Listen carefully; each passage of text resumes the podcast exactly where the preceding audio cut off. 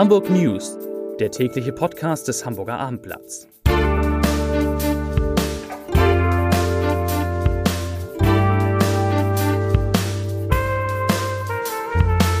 Herzlich willkommen. Mein Name ist Stefan Steinlein. Heute sind wieder vier wunderbare Kollegen zu Gast im Abendblatt Podcast Studio. In den Gesprächen mit ihnen geht es um den ersten Hamburger Supermarkt, der auf den Verkauf von Silvesterfeuerwerk verzichtet. Wir sprechen über das Jahr im Rathaus, über die Fotos des Jahres und über einen ganz besonderen 250. Geburtstag. Doch zunächst, wie üblich, drei Nachrichten aus Hamburg. Die erste Nachricht. Der Hamburger Flughafen erwartet am letzten Tag des Jahres mehr als 13.000 abreisende Fluggäste. Beliebtestes Ziel ist, wie in den vergangenen Jahren auch, London. Auf Platz 2 und 3 folgen die Winterziele München und Zürich. Die zweite Nachricht. Zwei maskierte Männer haben in der vergangenen Nacht ein Hotel in Marmsdorf überfallen. Sie bedrohten den 26 Jahre alten Angestellten mit einer Waffe und flüchten dann mit einer geringen Beute. Und zwar in einem weißen Kleinwagen in Richtung der A7. Die Polizei bittet um Hinweise. Die dritte Nachricht. Mit dem Wochenende wird das Wetter in Norddeutschland deutlich winterlicher. Es weht kaum Wind, sodass die Temperaturen abkühlen können.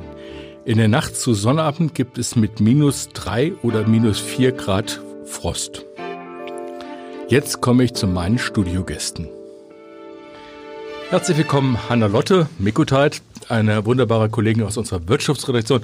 Hanna, du hast recherchiert über den Start der Böller-Verkäufe. Der ist morgen, also am Sonnabend. Aber es gibt Läden, die weigern sich mitzumachen. Schilder doch mal den Fall, den wir auch morgen in der Zeitung schildern werden.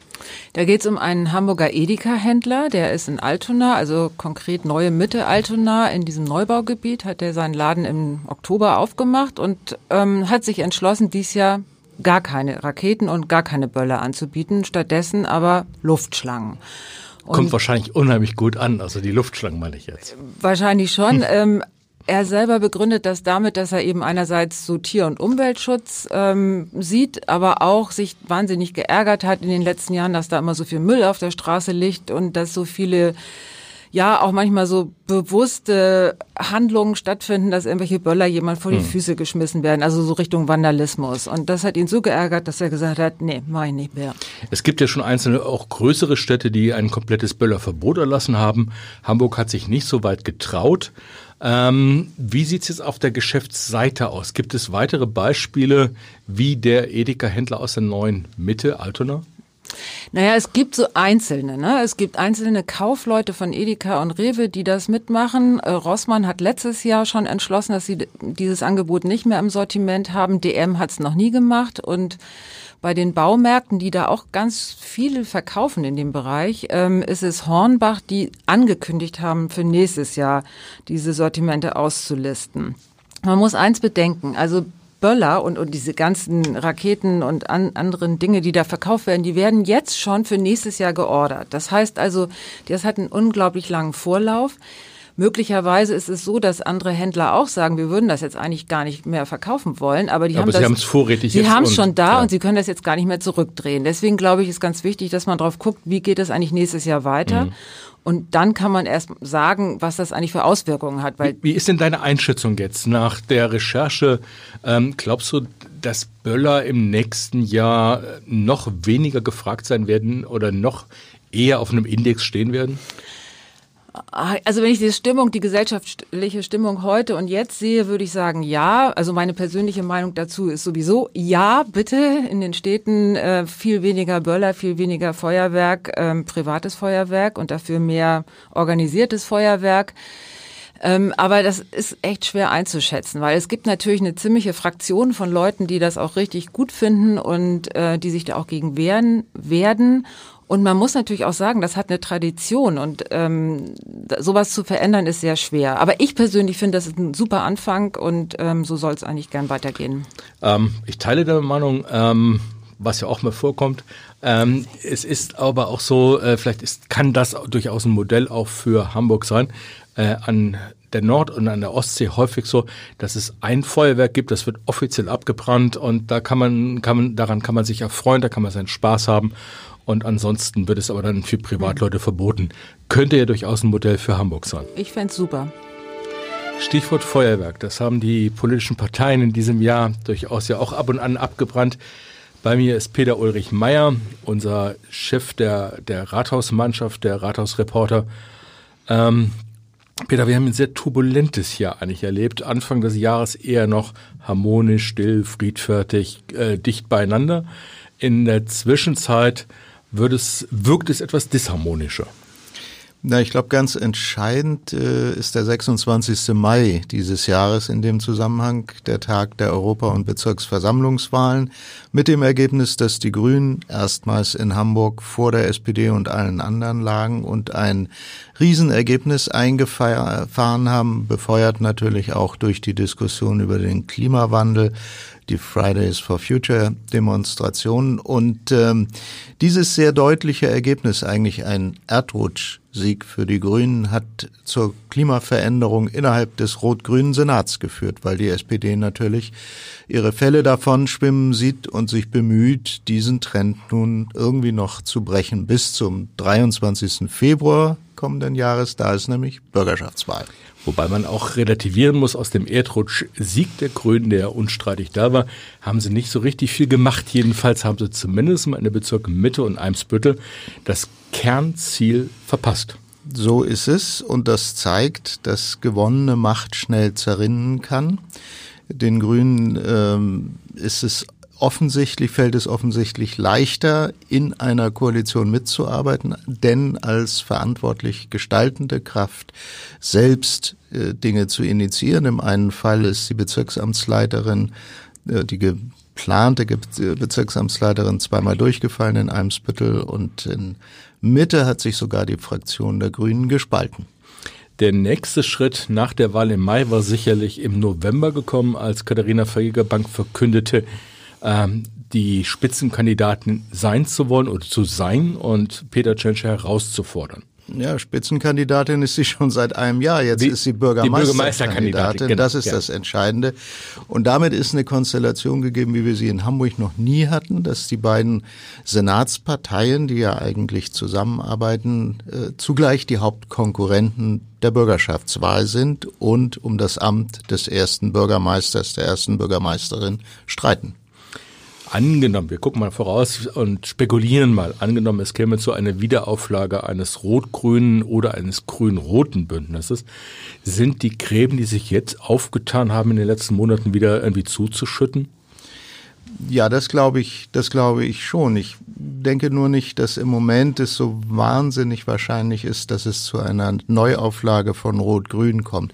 Alles ist natürlich abhängig immer letztlich vom Wahlergebnis, was rechnerisch überhaupt möglich ist. Aber wenn Dreierbündnisse möglich sind, das heißt entweder die Grünen mit CDU und FDP zusammen oder die SPD mit CDU und FDP zusammen, dann denke ich, spricht einiges dafür, dass beide Seiten diesen Weg auch ausloten werden. Erst wenn nun gar nichts anderes mehr geht, dann könnten vielleicht Rote und Grüne zusammenfinden. Ein weiteres Mal, ich würde das das rot-grüne Paradox nennen, denn Seit 2015 gibt es in allen Umfragen und auch in Wahlen immer eine stabile Mehrheit für Rot-Grün, nur dass die beiden Parteien davon eigentlich keinen Gebrauch mehr machen wollen.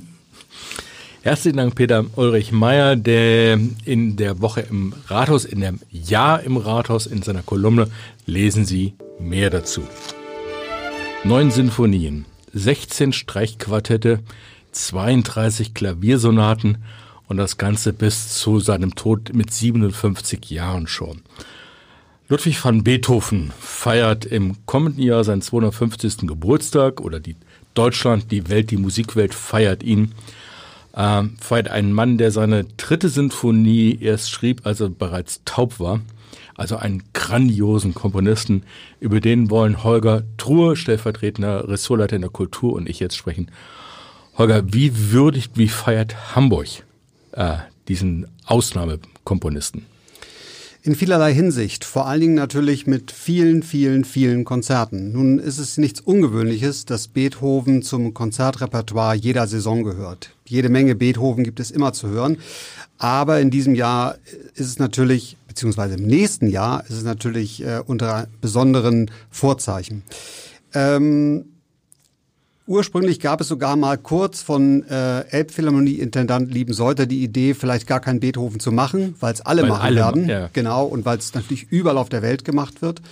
Und Hamburg jetzt auch nicht so eine spezielle Beethoven-Stadt ist. Das ist ja natürlich Bonn, teilweise eben auch Wien. Also die Geburtsstadt und, und Wien, wo er lange gelebt hat. Genau, in Hamburg war Beethoven nicht, aber äh, es gibt hier sehr viele Konzerte. Manches ist tatsächlich auch schon längst ausverkauft, zum Beispiel äh, die Wiener Philharmoniker mit Andres Nelsons, die alle neun Symphonien spielen.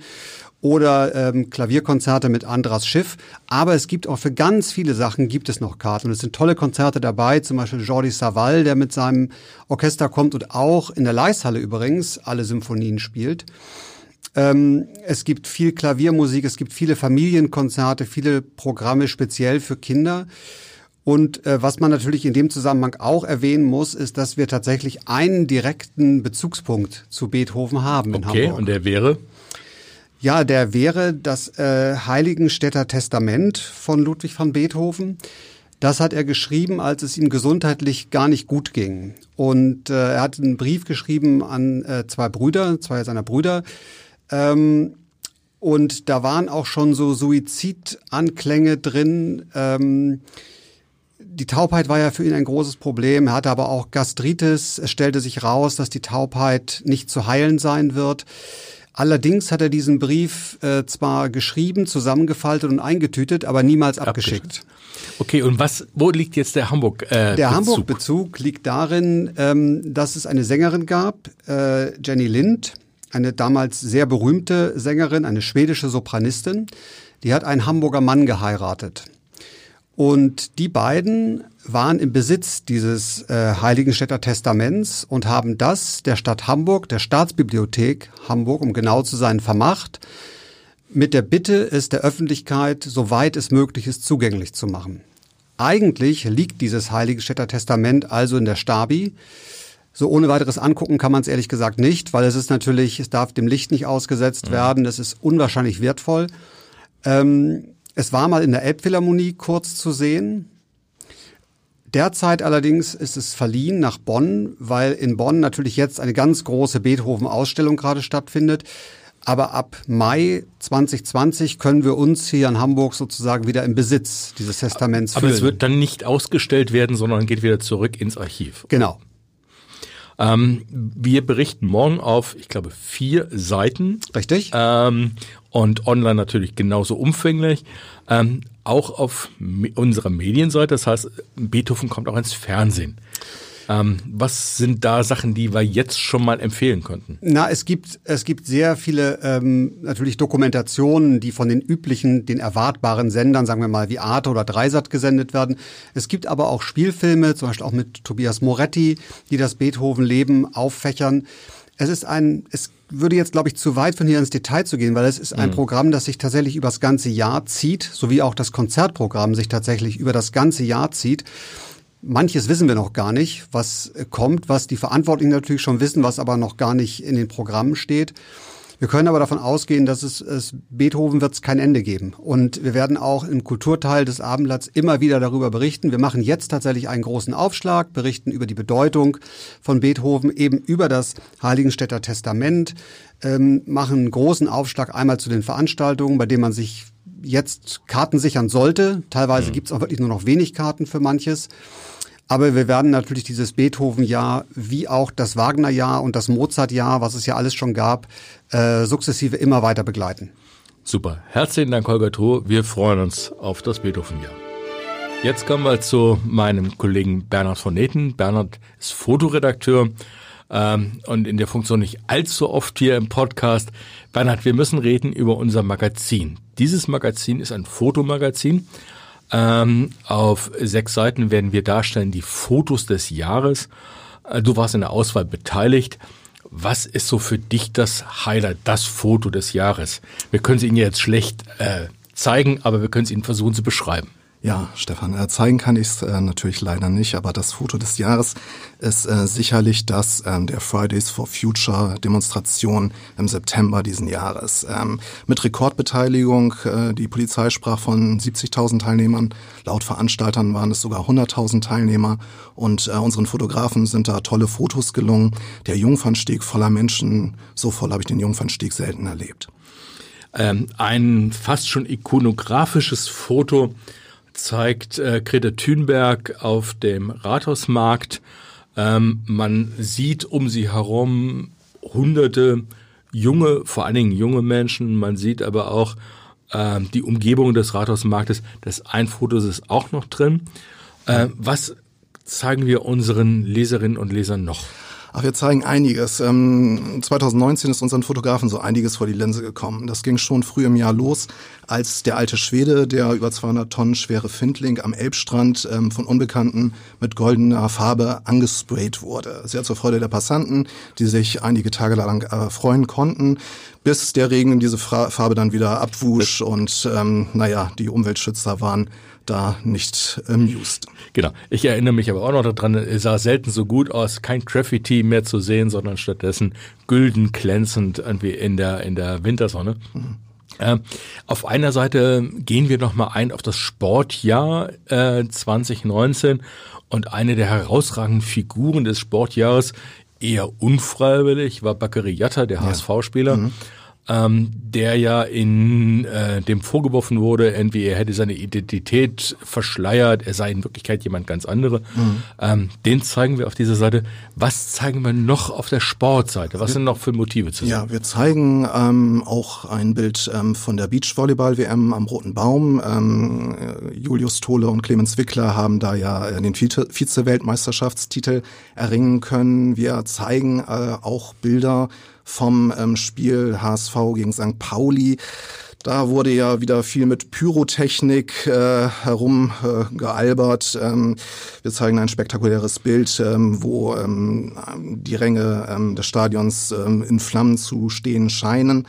Ähm, des Weiteren zeigen wir auch noch ein Bild vom Aufstieg der Hamburger Basketballer, der Towers, ähm, den Jubel äh, über den Aufstieg in die erste Liga. Ähm, ja, wir zeigen auf anderen Seiten aber noch, äh, noch weiteres. Auf der Kulturseite widmen wir uns den beiden Musicals Tina und Pretty Woman, die ähm, Premiere dieses Jahr feiern konnten in Hamburg.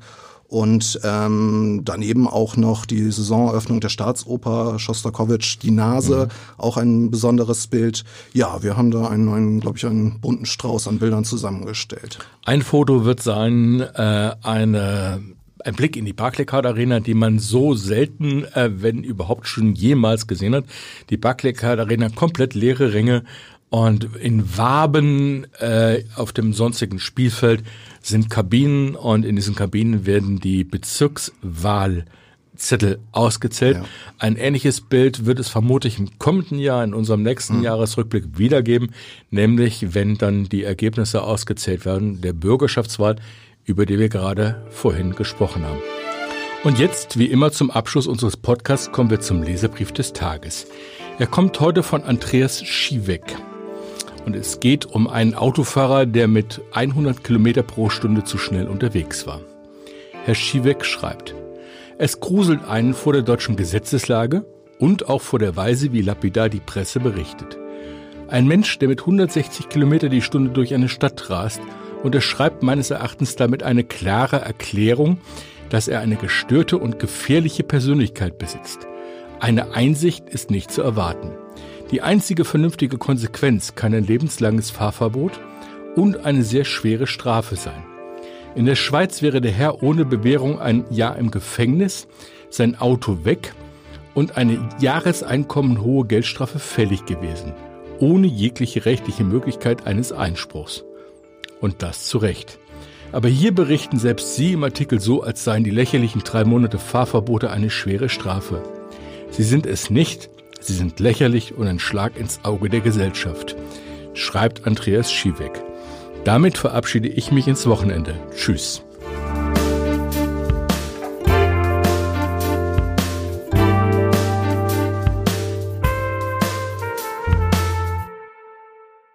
Weitere Podcasts vom Hamburger Abendblatt finden Sie auf abendblatt.de slash podcast.